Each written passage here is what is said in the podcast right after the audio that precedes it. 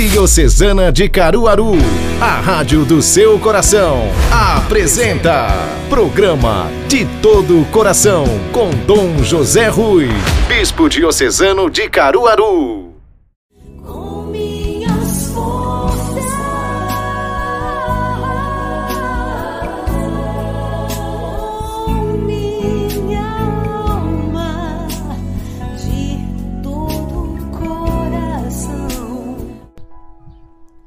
Minha gente, vejam o cenário de hoje do programa de todo o coração. Quero convidar a todos a entrar neste mar de alegria, porque estamos em festa. É a festa de Nossa Senhora das Dores esta semana, dia 15, padroeira da cidade de Caruaru.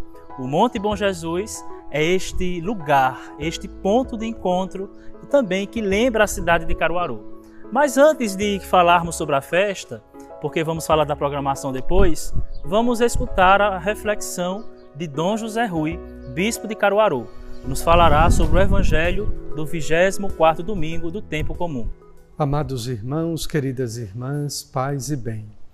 Estamos no 24º domingo do tempo comum e paramos no capítulo 8 do evangelho de São Marcos, a partir do versículo 31 quando nos é relatado pela primeira vez o anúncio da paixão.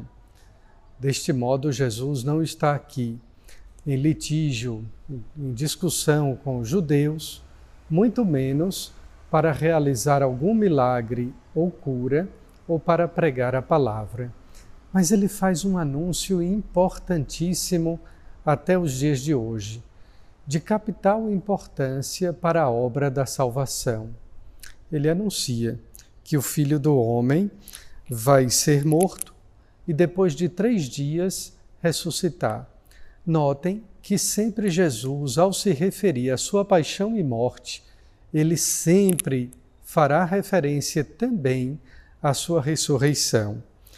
E é deste modo que Pedro, ainda não tendo compreendido o significado da paixão, morte e ressurreição de Jesus, Pedro chama o mestre à parte, o seu amigo, para diverti-lo, dizendo a Nosso Senhor que aquilo nunca pudesse acontecer na sua vida.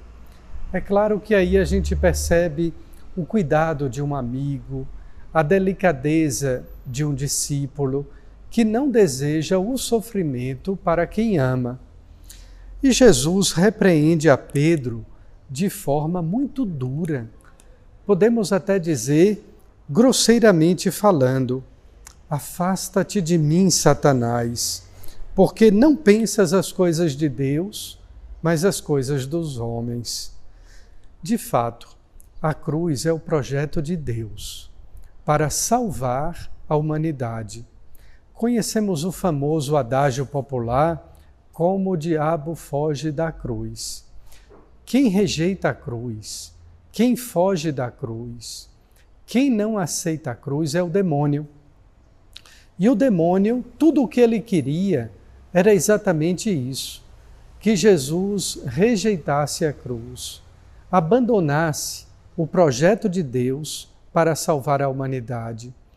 Porque caso Jesus tivesse livremente escolhido como Deus não passar pela cruz, não morrer na cruz e não ressuscitar dos mortos, a humanidade não estaria redimida do pecado e não obteríamos a salvação eterna. E é por isso que Jesus repreende a Pedro, porque ele não estava pensando conforme o plano salvífico de Deus, mas só como os homens e o que é que nós, seres humanos, gostamos? Fugir da dor e ir ao encontro do prazer. Não é que isso seja ruim, pelo contrário, instintivamente nós procuramos deixar a dor de lado e assumir coisas alegres. Mas é que pela paixão, morte e ressurreição, Jesus deu um novo sentido à morte e ao sofrimento. Agora, sofrer significa alguma coisa. Sofrer na vida humana agora tem sentido. Morrer não é o fim.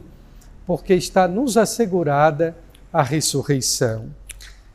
Pedro, quando repreende Jesus, parece ridículo porque Pedro quer consertar ou quer ensinar a Deus como salvar a humanidade.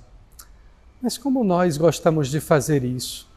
Às vezes nós discordamos de Deus, achando que Deus deveria ter feito o ser humano assim ou assado, que Deus poderia nos salvar desta pandemia e de tantas outras doenças, e que Deus, enfim, poderia salvar a humanidade, nos concedendo a vida eterna de uma outra forma. Quanto atrevimento! Quão ousado é o ser humano a ponto de querer consertar ou emendar o plano, o projeto de salvação de nosso Deus. É também ridículo quando as pessoas, sobretudo gente de igreja, quer trocar a cruz, o crucificado, pelo ressuscitado. Querido irmão, guarde bem isso. Não existe ressurreição sem cruz. E a cruz é caminho único para a ressurreição e para a glória de Deus. É tolice, é coisa ridícula tirar a cruz da igreja, é falta de catequese.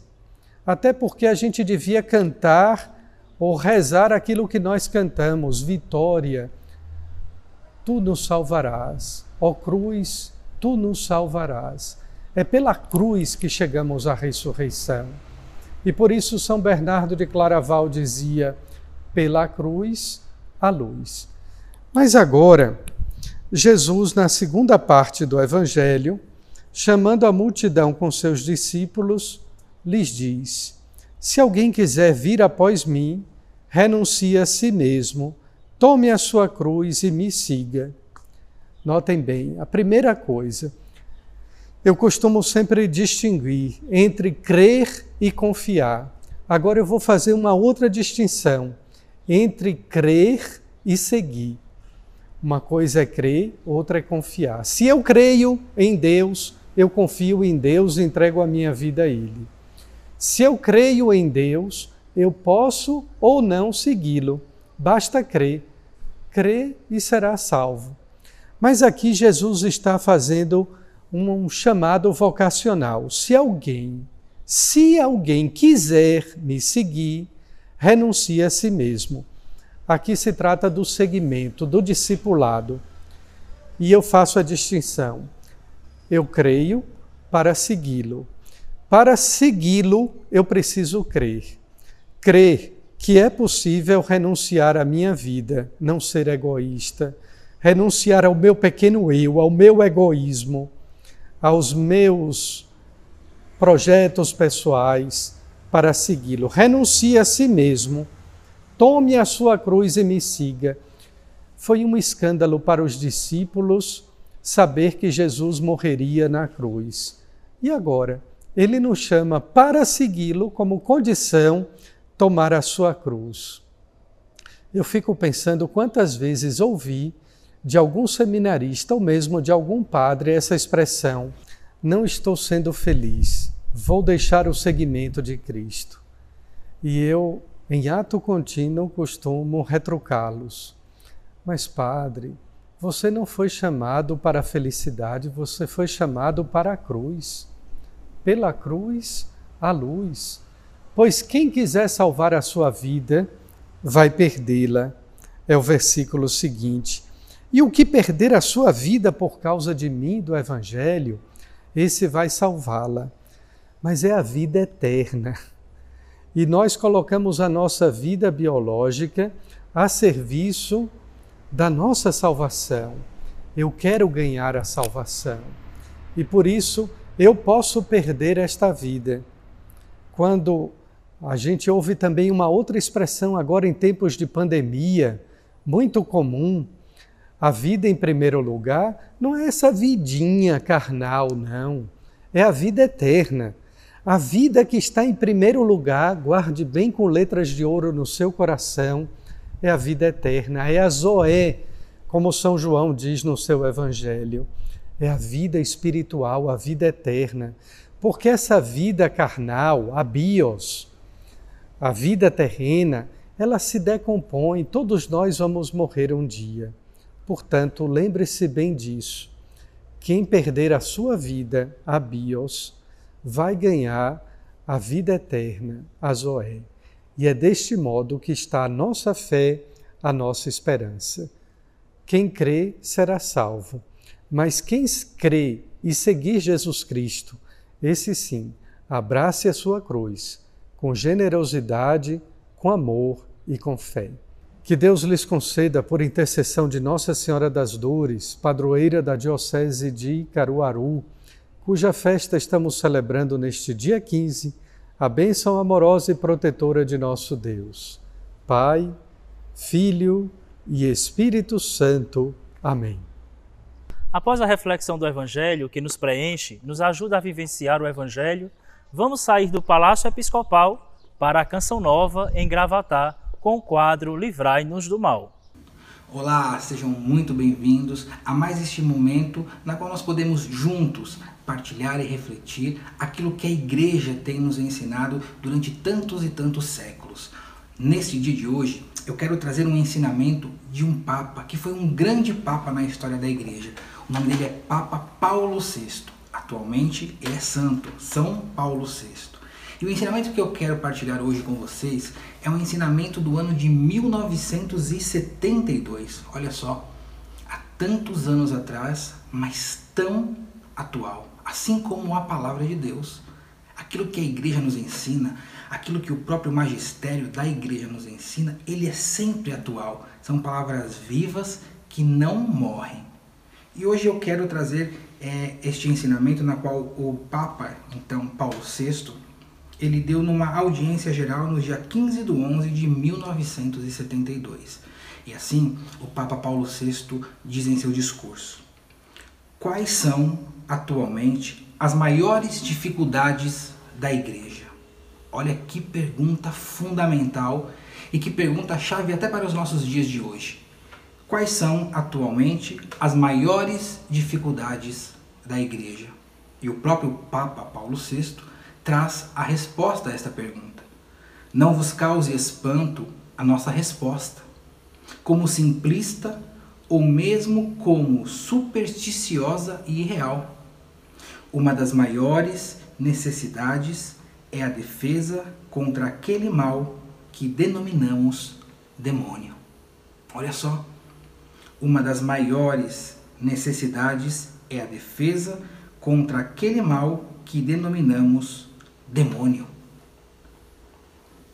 Veja só, quantas vezes nós nos fizemos já esta pergunta: qual é o mal da igreja? O que está acontecendo com a igreja? Para onde vai a igreja? E muitas vezes nós nos perdemos nas pequenas coisas. Acreditamos que o mal da igreja é o nosso padre, é o nosso pároco, é o bispo, é o nosso vizinho, são as pessoas envolvidas nas pastorais conosco. Chegamos ao absurdo de falarmos até mal do Santo Padre e o Papa. Vejam só. E queremos encontrar pessoas irresponsáveis pelo mal da igreja ou por aquilo que julgamos ser o mal da igreja. Mas essa pergunta, ela se torna novamente atual nos dias de hoje. Atualmente, quais as maiores dificuldades da igreja. E agora então, o Santo Paulo VI nos diz, nos ensina. Uma das maiores necessidades é a defesa contra aquele mal que denominamos demônio. É contra ele que nós precisamos lutar. É contra estes anjos espalhados pelos ares. Não são contra homens de carne e osso que nós devemos lutar. Esta palavra se faz atual por conta disto. Diante de tantas realidades que vivemos, meus irmãos, não podemos perder o foco daquilo que deve ser o nosso combate. A quem devemos combater? Não são os padres, não são os bispos, não é o Santo Padre o Papa, não é o nosso irmão das nossas pastorais, dos nossos trabalhos da, da nossa paróquia. Este mal que nós devemos combater tem um nome e chama-se demônio. É contra ele que nós devemos combater. É na defesa contra ele que nós devemos permanecer. E nada mais seguro para lutar, para nos defender contra este mal que denominamos demônio do que vida de oração e vida sacramental. Nos próximos programas nós vamos poder partilhar um pouquinho mais sobre esta realidade. Para esta semana fica a tarefa: não falarmos mal dos nossos padres, não falarmos mal dos nossos bispos e não falarmos mal do Santo Padre o Papa, porque não são eles, não é o nosso vizinho, não é o nosso amigo, não somos nós o mal da igreja. Há um mal, há um ser perverso e perversor que quer destruir a igreja, na qual denominamos demônio. É contra ele que nós devemos lutar. Nos unamos em oração e permaneçamos firmes naquilo que a igreja tem nos ensinado. Até o próximo programa, se Deus quiser. Deus abençoe você. E próxima semana nós vamos, não com este cenário belíssimo, porque já estamos aqui hoje, mas vamos mostrar tudo o que aconteceu, que também é grandioso e belíssimo, a festa de Nossa Senhora das Dores. Até a próxima semana, fiquem com Deus e até lá!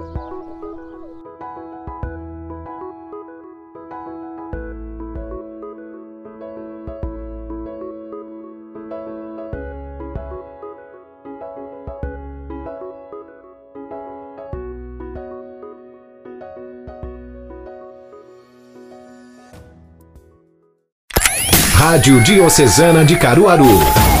Comunicando a vida, o amor e a esperança de todo o coração. A Rádio da Diocese de Caruaru.